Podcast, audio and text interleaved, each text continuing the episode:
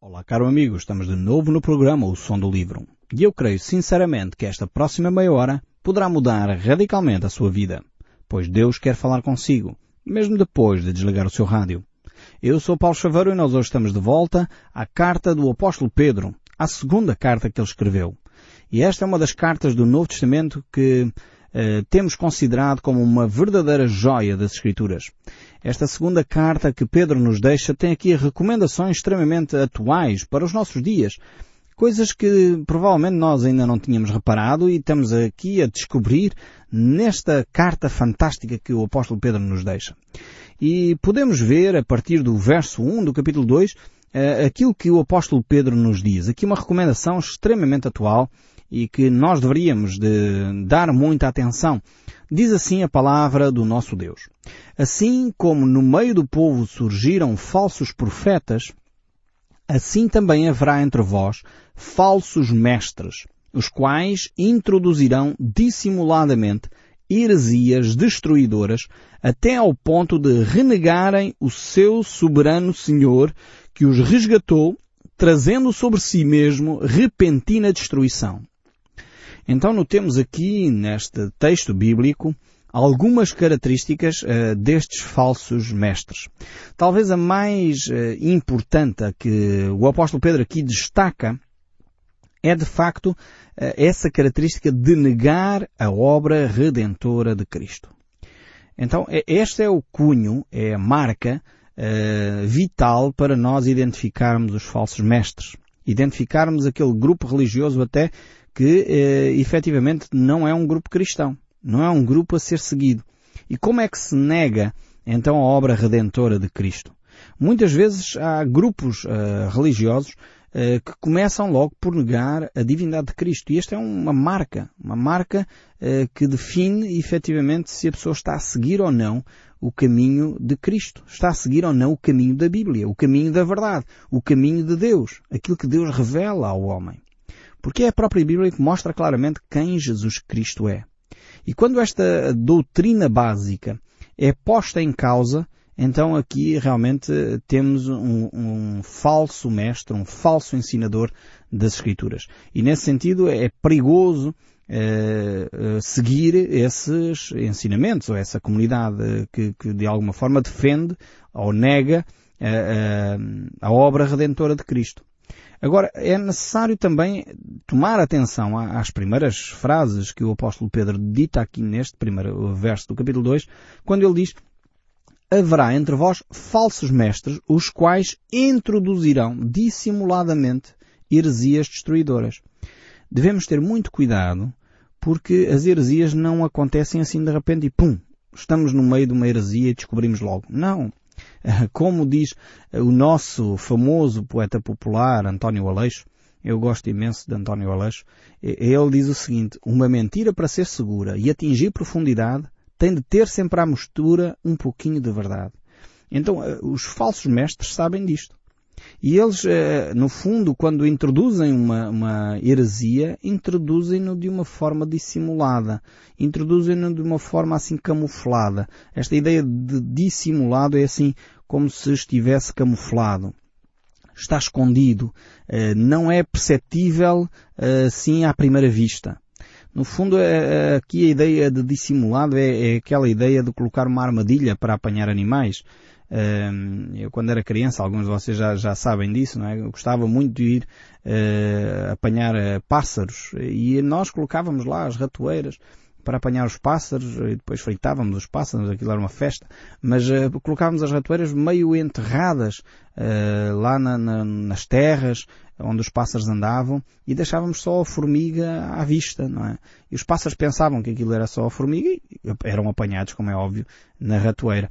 É a mesma ideia que o apóstolo Pedro aqui está a falar sobre as heresias. São coisas assim meio escondidas que não se percebe bem que aquilo é uma armadilha.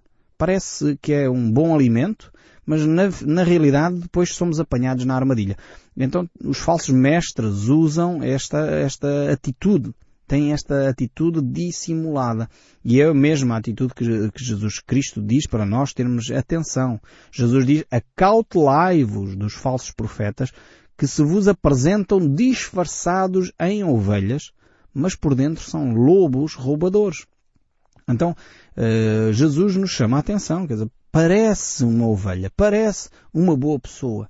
Uh, normalmente aparece assim bem engravatado, um fato bonito, uma cara sorridenta. Isto não quer dizer que as pessoas que andam de fato e sorridentes são todos falsos mestres, atenção, não me interpretem mal. Mas não deve ser a aparência que nos convence. Nós temos que avaliar o seu caráter em primeiro lugar. É isto que faz toda a diferença entre o verdadeiro mestre e aquele que é falso mestre. Aquela ideia de que façam aquilo que eu digo, mas não façam aquilo que eu faço, não funciona no cristianismo. Os líderes religiosos têm que ser o modelo, têm que ser o exemplo. É por isso que o apóstolo Paulo escreve a Timóteo, escreve a Tito, dizendo que os bispos devem ser exemplo, devem ser exemplo em casa, por isso devem ser casados e ter filhos. Eu, mais uma vez, eu sei que estou a chocar alguns de vocês, mas é a Bíblia. Portanto, essa ideia de que os líderes religiosos têm que ser obrigatoriamente celibatários não tem respaldo bíblico. É uma tradição uh, que vem dos homens e não de Deus. A Bíblia fala, e o apóstolo Paulo fala sem dúvida, que aqueles que querem uh, servir a Deus melhor o farão se não forem casados.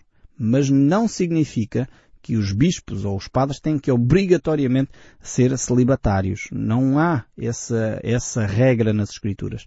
No entanto, eh, vemos aqui que é importante olharmos as Escrituras e conhecendo as Escrituras podemos então viver mais dentro daquilo que a Bíblia ensina. Então, cuidado, não nos deixemos uh, iludir com as aparências. Por isso que a Bíblia mostra o caráter é vital.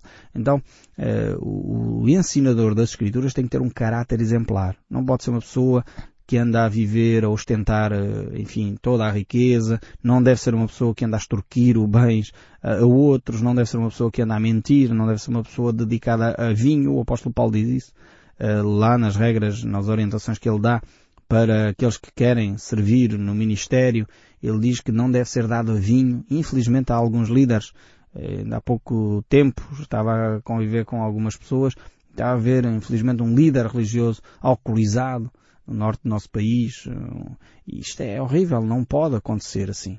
As pessoas têm de ser um exemplo. Os líderes religiosos, sejam eles padres, pastores, bispos ou outra coisa qualquer, têm de viver de vidas exemplares. A Bíblia não permite, sem dúvida, sem qualquer rodeio, não permite que os líderes religiosos eh, vivam vidas eh, de adultério, de promiscuidade sexual.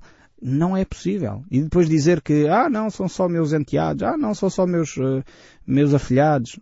Sinceramente, quer dizer, estes são os falsos mestres que a Bíblia aqui identifica.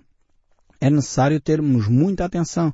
E se são falsos mestres, não há qualquer problema em procurarmos uma outra comunidade onde hajam mestres reais, mestres verdadeiros que ensinam as Escrituras. O apóstolo Paulo nos exorta exatamente, quando ele eh, fala a respeito de Éfeso, eh, exatamente a terem cuidado com esses falsos mestres também. Eu sei que depois da minha partida, dizia o apóstolo Paulo, entre vós penetrarão lobos vorazes que não pouparão o rebanho. Portanto, tomemos muita atenção. É vital então termos em conta estes dois critérios vitais para avaliar eh, se um mestre ou uma comunidade é ou não efetiva. E, portanto, não tomemos também uh, os mestres pelo todo, ou seja, o particular pelo geral. Pode até ser uma determinada comunidade e na outra, uma comunidade com o mesmo nome até, igreja não sei das quantas, uh, ser uma comunidade onde o mestre é um mestre fiel, um mestre sincero. Então não confundamos as coisas, não é? Não dizer, ah, não, todas as igrejas, e diga lá o nome que você quiser, católicas, evangélicas, protestantes ou não sei o quê, ah, são todas não sei o quê. Não, não faça essa catalogação, que isso é, um, é uma generalização errada como eu ouvi há algum tempo atrás, ah, todos os evangélicos são fanáticos radicais. Isto dito por uma pessoa importante do nosso país. Isto é, é, uma aberração, não é só uma generalização, mas é uma aberração, é por puro desconhecimento das comunidades evangélicas. Ou dizer que todos os católicos são, são pessoas eh, que são idólatras. Isto seria uma aberração, porque não é verdade também. Então não se pode fazer este tipo de generalizações eh, porque corremos riscos de dizer o maior disparate eh, que há acima à face da Terra.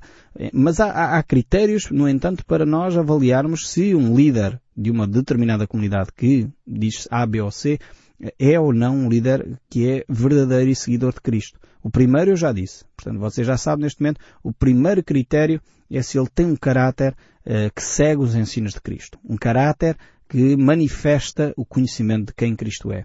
E o segundo aspecto é se ele ensina realmente a Bíblia. Quer dizer, se não anda a ensinar ideias dele, uh, ideias que parecem até interessantes, mas que não têm fundamento nas Escrituras.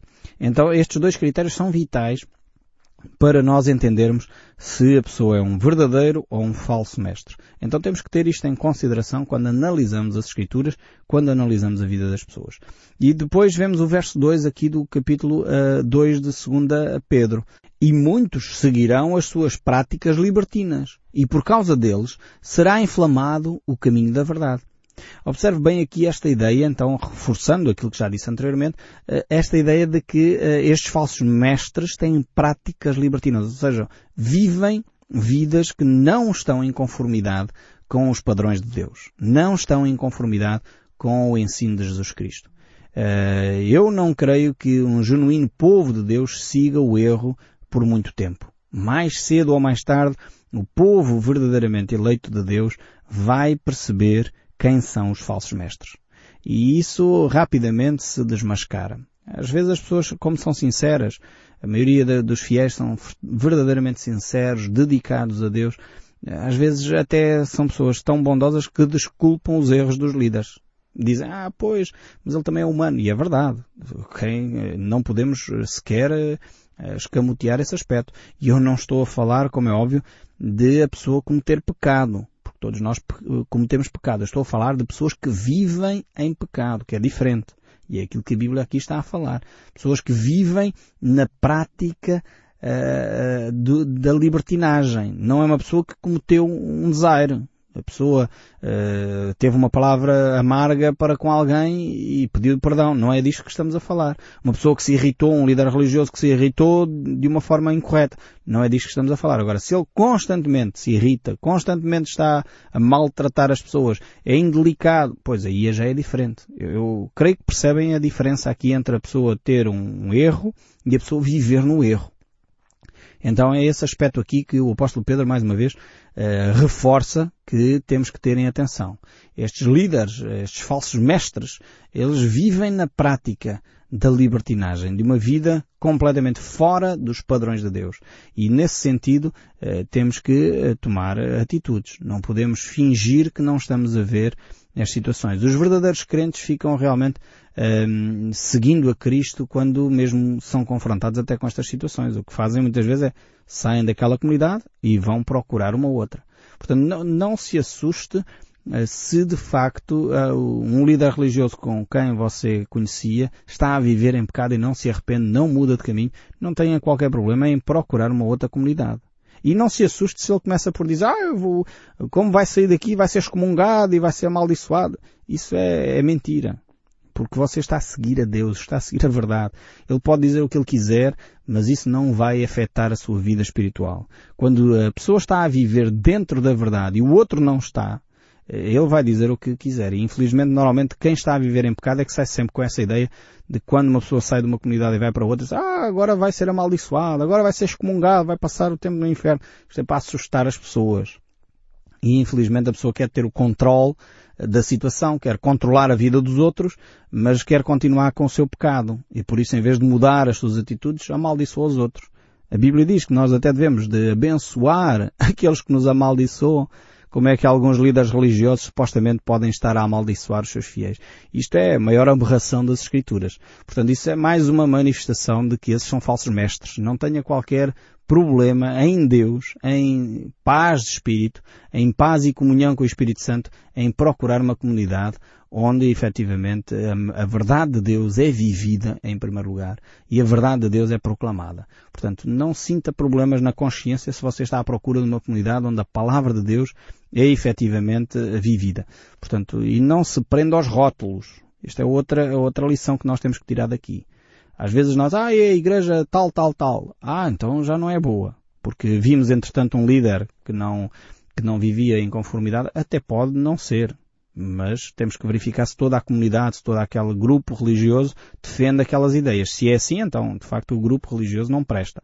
Você provavelmente está, está certo nessa sua afirmação que aquele grupo todo não presta. Mas se é só um, um líder, então provavelmente é aquele líder que está errado. E o resto da comunidade até nem está. Eh, então não coloquemos rótulos, não fiquemos com essa atitude, muitas vezes eh, preconceituosa, de que ah, o grupo tal eh, não presta. Nós não verificamos. Temos que verificar primeiro antes de tomar uma posição. E é exatamente isso que as Escrituras, todas elas nos ensinam a viver dessa maneira. O próprio apóstolo Paulo, quando escreve a primeira carta a Coríntios, no capítulo 11, verso 19, ele diz, porque até mesmo importa que haja partidos entre vós, para que também os, eh, os provados se tornem conhecidos em vosso meio. Ou seja, o apóstolo Paulo aqui reforça a ideia de que até, de certa forma, era bom que isto acontecesse para verificar efetivamente quem são aqueles que seguem a Cristo e aqueles que não são. E como Jesus disse, as minhas ovelhas ouvem a minha voz. Elas jamais seguirão a um estranho. Portanto, Jesus está muito consciente disto. Então, os verdadeiros filhos de Deus, diante dos falsos líderes, percebem que há mentira, percebem que há falsidade e procuram uma comunidade onde a verdade de Deus é ensinada. Eu sei que isto deixa marcas. Não podemos eh, escamotear este aspecto. A pessoa fica, será que agora na próxima comunidade é uma comunidade séria, é uma comunidade verdadeira. Então eu vivi aquilo durante anos naquela comunidade e agora descobri que este era um falso mestre. Pois, mas infelizmente é já desde o início do cristianismo que Satanás espalha entre o trigo e o joio. Foi isso que Jesus nos ensinou. Então nós temos que verificar, provar uh, o caráter das pessoas, verificar se as pessoas são de confiança e dessa forma vivermos dentro eh, dos padrões de Deus. É por esta causa que, de facto, os falsos mestres, eh, eles vão vivendo, vão inflamados e eles fazem aí o trabalho, infelizmente, de Satanás. O verso 3 também prossegue. Também movidos por avareza, farão comércio de vós. Olhem bem este texto bíblico. Com palavras fictícias para eles, o juízo lavrado há longo tempo não tarda. A sua destruição não dorme. Aqui temos muitas coisas interessantes neste verso 3. A primeira é que uh, muitos destes falsos mestres fazem comércio da vida espiritual. Ou seja, estão sempre a falar de dinheiro, por outras palavras. Ou, pior ainda, estão sempre a vender coisas. Uh, vendem velinhas para abençoar não sei o quê, vendem água não sei de onde, vendem pauzinhos de oliveira não sei das quantas. E, infelizmente há um comércio constante. E é aquela imagem que, que, salta das escrituras do Evangelho, quando Jesus chega ao templo e estavam lá homens a vender rolas e pombas, e Jesus pega num chicote e escorraça aqueles vendilhões do templo, porque estavam a tornar a religião comércio. E quase hoje acontece isto. Então, cuidado. O apóstolo Pedro diz, esses líderes religiosos, os falsos mestres, são movidos pela avareza. A avareza é o amor ao dinheiro. É, querem sempre ter mais dinheiro. E eles dizem, farão comércio de vós. Ou seja, vão vender, como acontecia há, há uns séculos atrás, um pedacinho do céu. E havia o famoso ditado de Tetzel que dizia assim que a moedinha cair no fundo do gasofilácio, a alminha sai do purgatório para o céu. Isto é o comércio das almas. É o comércio que o apóstolo Pedro está aqui a dizer. E é exatamente contra isto que os verdadeiros cristãos têm de levantar as escrituras. Não podemos permitir que haja comércio da fé. Eh, Deus fez-nos eh, uma oferta tremenda, deu-nos a salvação de graça, não é para ser vendida. A relação com Deus não está à venda. O céu não é possível ser comprado nem com dízimos, nem com ofertas, nem com sacrifícios, nem com caminhadas ou peregrinações. A oferta é dada por Cristo Jesus que morreu na cruz por nós para nós termos vida eterna. Então, ouçamos o Evangelho com todo o meu coração que dói por dentro quando eu falo disto. Eh, fico chocado, extremamente triste, quando vejo algumas pessoas que se arrogam de líderes religiosos, que se dizem pastores, dizem padres, se dizem bispos, e estão a comercializar a fé das pessoas, a genuína fé das pessoas. Estão a torná-las um objeto de comércio, como se fosse possível. Deus ofereceu-nos a salvação. Não está à venda. E nós não podemos cair neste erro. Se você está numa comunidade onde estão a comercializar a fé, por favor, procure uma comunidade onde a palavra de Deus é falada. Isto não quer dizer que nós não façamos ofertas. A Bíblia mostra claramente que nós devemos fazer ofertas com gratidão no nosso coração a Deus, ofertas de louvor, símbolos de, de, da nossa gratidão a Deus, mas não se compra com dízimos nem ofertas a relação com Deus. Então, eles entram com palavras fictícias, palavras bonitas, palavras, discursos lindos, têm um discurso simpático, parece um discurso muito interessante, mas aquilo não conduz a lado nenhum. É um discurso que não leva a vida, mas é um discurso que visa simplesmente promover a avareza, promover o comércio eh, da fé e isso nós não podemos embarcar. Não podemos aceitar que isso continue. Então, se você está numa comunidade assim, eu desafiava a você procurar urgentemente uma comunidade onde a palavra de Deus é ensinada com simplicidade, mas é ensinada com toda a propriedade, onde os líderes religiosos não vivem com avareza, com a preocupação de ter o melhor carro, com a preocupação de ter a melhor casa, com a preocupação de ter o melhor fato, ter os últimos da geração de telemóveis ou de computadores, como se isso fosse uh, a coisa mais importante da vida. O nosso tesouro está nos céus, diz as Escrituras. E quem nos dera que os líderes religiosos e todos os cristãos vivessem nesta perspectiva de que o nosso tesouro está nos céus. E é diante destas situações, diante destes episódios que muitas vezes eh, condoem o nosso coração, que nós temos que proclamar a palavra de Deus. O próprio profeta Abacuque, o próprio profeta Malaquias, muitos deles lamentaram de facto essa, na sua época este tipo de atitude de venda da palavra de Deus, de, de esta atitude das pessoas utilizarem a fé para lucrar em benefício próprio. O próprio apóstolo Paulo chamou a atenção também, não foi só o apóstolo Pedro, quando ele escreve a Timóteo, no capítulo 4, no verso 14, ele diz, Alexandre o Latoeiro causou-me muitos males, o Senhor dará a paga segundo as suas obras. Ou seja, eh, este homem também, mais uma vez, eh, difamava e queria comercializar a palavra de Deus e o apóstolo Paulo diz, Deus vai tratar dele. Isto é uma recomendação séria. Eh, esses homens e essas mulheres que andam hoje a comercializar a palavra de Deus, a tentar tirar lucro avarento da palavra de Deus, Deus irá julgá-los, assim como a cada um de nós. Mas eles prestarão contas pelos seus serviços, pela sua prática de vida.